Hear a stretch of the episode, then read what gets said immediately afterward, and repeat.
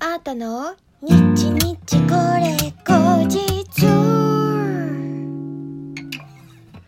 この番組は私シンガーソングライターあーたがひっそりゆったりお届けする一人語りラジオ番組です。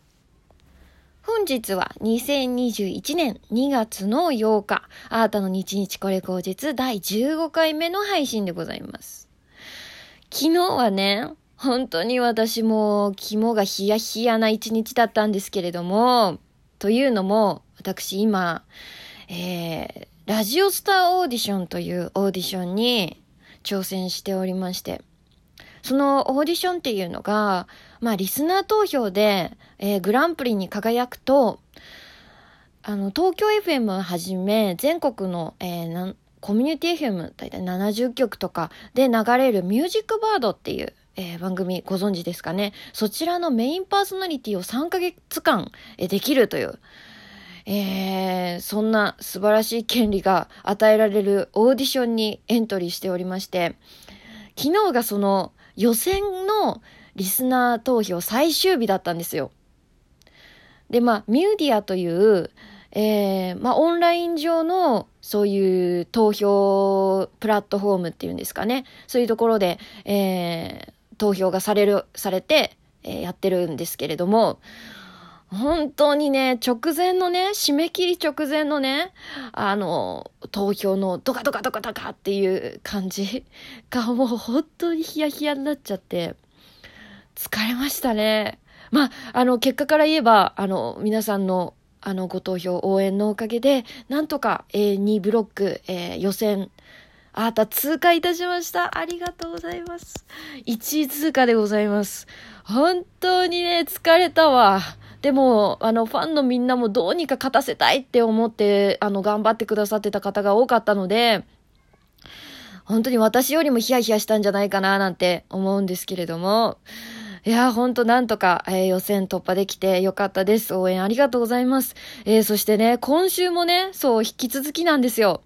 そのセミファイナル、えー、2月の12日金曜日から、えー、セミファイナルがその同じくミューディアという、えー、プラットフォームでですね、え投票開始になります。あのちょっとね、投票方法がね、あのまあ、あの、複雑というか、あの、ギフトというものを送って、で、それが投票になるっていう、ポイントを争うという、あのー、システムになっておりますので、えー、もし、あなた応援したいなっていう方いらっしゃいましたら、ぜひともオフィシャルサイトや各、あの、SNS などね、見ていただけたら嬉しいです。本当に疲れたの、昨日全然寝つけなくてさ、多分興奮してたんだろうね、ドキドキで。もうなんか、今日の、この月曜日のね、あの、体のどっしり感がすごいんですけれども。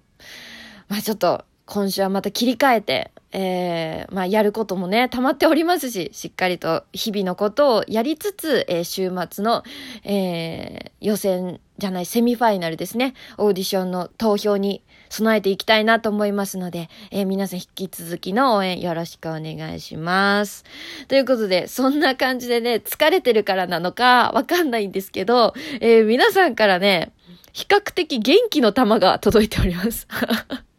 ギフトがね、今日も届いておりまして、そのね、中でも元気玉の人が多いんですよね。それ面白い。えー、ラジオネーム Q さん、えー、元気玉ありがとうございます。そして、ペイペイさん、元気玉ありがとうございます。西脇さん、元気玉ありがとうございます。えー、そして、よりみちさん、あ、コーヒー人、ほっとしてくれってことかな？コーヒー人、ありがとうございます。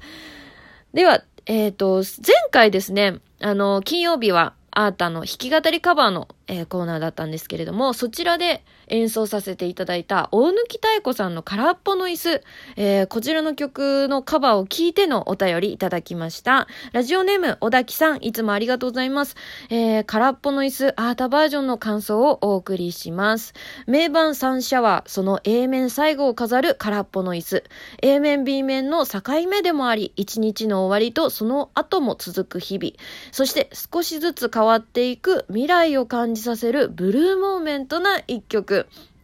いいね。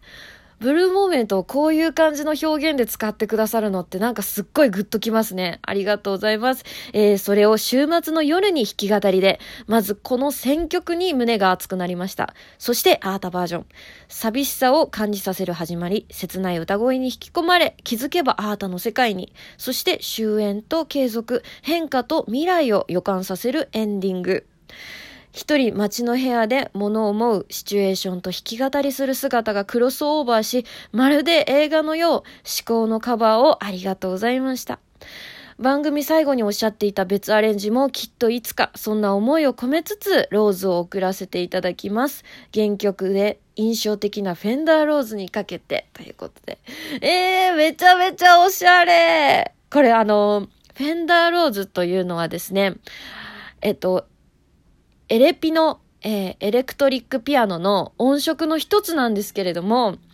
あのー、原曲の、まあ、冒頭部分が一番イントロの部分が一番あの聞きやすいかなと思うんですけど、ポロロロンって、あのまあ、生のグランドピアノとは違う音がするんですけれども、ちょっと丸っこいっていうんですかね、こもった丸っこい音がしてて、それを、えー、フェンダーローズという、えー、名前なんですけれども、それにかけて、えー、赤いローズというの一つ、えー、ギフトでいただきました。なんておしゃれなのありがとうございます。本当にね、その原曲の中でも、フェンダーローズがもう小滝さんおっしゃってるけど、あの、すごく印象的なんですよね。最初はなんだったらほとんどリズムが入ってないんですよ。で、そのフェンダーローズと大貫さんのボーカルっていうので始まっていくの。それがまたね、あのー、なんていうか、ちょっと気だるいというか、あのー、その、空っぽの椅子を見ながら、ふわーって、あの、その好きな人のことを思ってしまう、その主人公のね、その、シチュエーションっていうんですか部屋の情景がすごい浮かぶんですよね。まあそういうのも本当に好きだし、まずまあ、このね、空っぽの椅子、本当にいい曲よね。まあちょっとそのスローなジャズのナンバー的な、あの、海外のね、なんかそういうナンバー的な、あの、曲だなと私は思ってるんですけど、本当にセクシーだし、まあちょっと、選曲はね、まあ、みんなが知ってるような都会とかを選ばない時点でちょっとニッチかなとは思ったんですけど、このアルバムの中で私これが一番好きだったので、もう、難しい曲だけど、これしかないと思って空っぽの椅子選曲させていただきました。えっと、まだ聞いてない方、ぜひ、あの、前回の放送、あの、聞いていただけたら嬉しいです。えー、ということで、えー、本日はですね、えー、月曜日なのでお便りのコーナー、皆様に、え募集していたテーマがですね、思わずニヤニヤしてしまったことということで、えこちらもお便りいただいております。ラジオネーム、不条理九太郎さん、ありがとうございます。いつも楽しく拝聴しております。さて、今回のお題、思わずニヤニヤしたこと、それぞれ違うきっかけで大好きになったアーティストさんお二人が、なんとなんとコラボをして楽曲制作もしちゃったという嬉しいサプライズがありました。えー、まさかまさかこのお二人がつながりがあったとは、お二人の凄さを知る私としては一人ニヤニヤとするのでありました。なんとそのお二人は、アータさんと新崎浦さんです。ということで、お便りいただきました。ありがとうございます。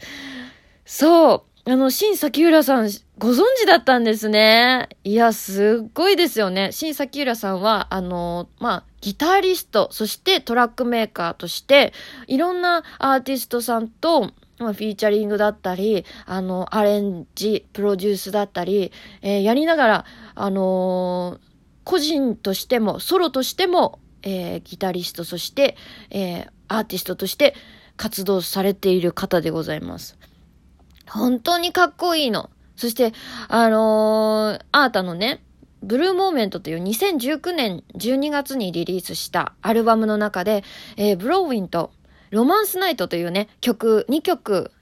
アレンジをしていただきました。ぜひ聴いてみてください。ご本人ね、すっごいいい人だし、めちゃめちゃ優しいの。もう、もう腰もね、低くて、なんか物、物腰が柔らかいっていうんですか。だし、ニコニコっていう笑顔も素敵だし、もうイケメンでイケメンタルでギターも良くてトラックも作れて音楽がいい。なんだこりゃって、2020年最も思った、えー、方でございますね。本当に。えー、そして、あ、じゃあ次行こうかな。もうサクサクいきますよ。へい、へい。ラジオネーム、西脇さん、いつもありがとうございます。いつも楽しいトーク、カバーソングありがとうございます。思わずニヤニヤしてしまったことですが、先日動画配信サイトで見た鶏肉のハニーマスタード炒めを作った時、いつもはコスパから鶏肉といえば胸肉ばかり使っていたのですが、初めて鶏のももを使ってみました。あまりのプリプリ感と蜂蜜の旨味、マスタードの酸味の絶妙なバランスに、ニヤニヤしてしまいました。本当に美味しかった最近のヒット料理でした。ということでいただきました。本当に超美味しそうだね。ハニーマスタード炒め。豚、あ、じゃ豚じゃない、鶏のね。私最近鶏肉が本当に好きで、年々好きになりますね。ちょっとお肉ランキング、ちょっと豚と逆転しそう。ずっと豚が1位で、鶏肉が2位。で、牛肉っていうラインナップだったんですけど、ここがちょっとひっくり返りそうなぐらい好きなので、ちょっと私も作ってみたいな。ありがとうございます。今回もたくさんのお便りと、えー、ギフト、本当にありがとうございました。えー、来週はね、こいつにあれは欠かせない皆さんのニコイチを大募集したいと思います。例えば、えー、とんかつにからしは欠かせないとか、映画を見るときはポップコーンが欠欠かせないとか、そういう、えー、皆さんのニコイチ、えー、募集したいと思います。あなたの日日これ口実は、ラジオトークというアプリで毎週月水金の21時に配信しております。皆様からのお便り、弾き語りのリクエストなど、いつでもお待ちしております。えー、ラジオトークのですね、質問を送るというボタンからどしどしお送りください。ということで、今日もね、お聴きいただきありがとうございました。シンガーソングライターのアートでした。バイバイ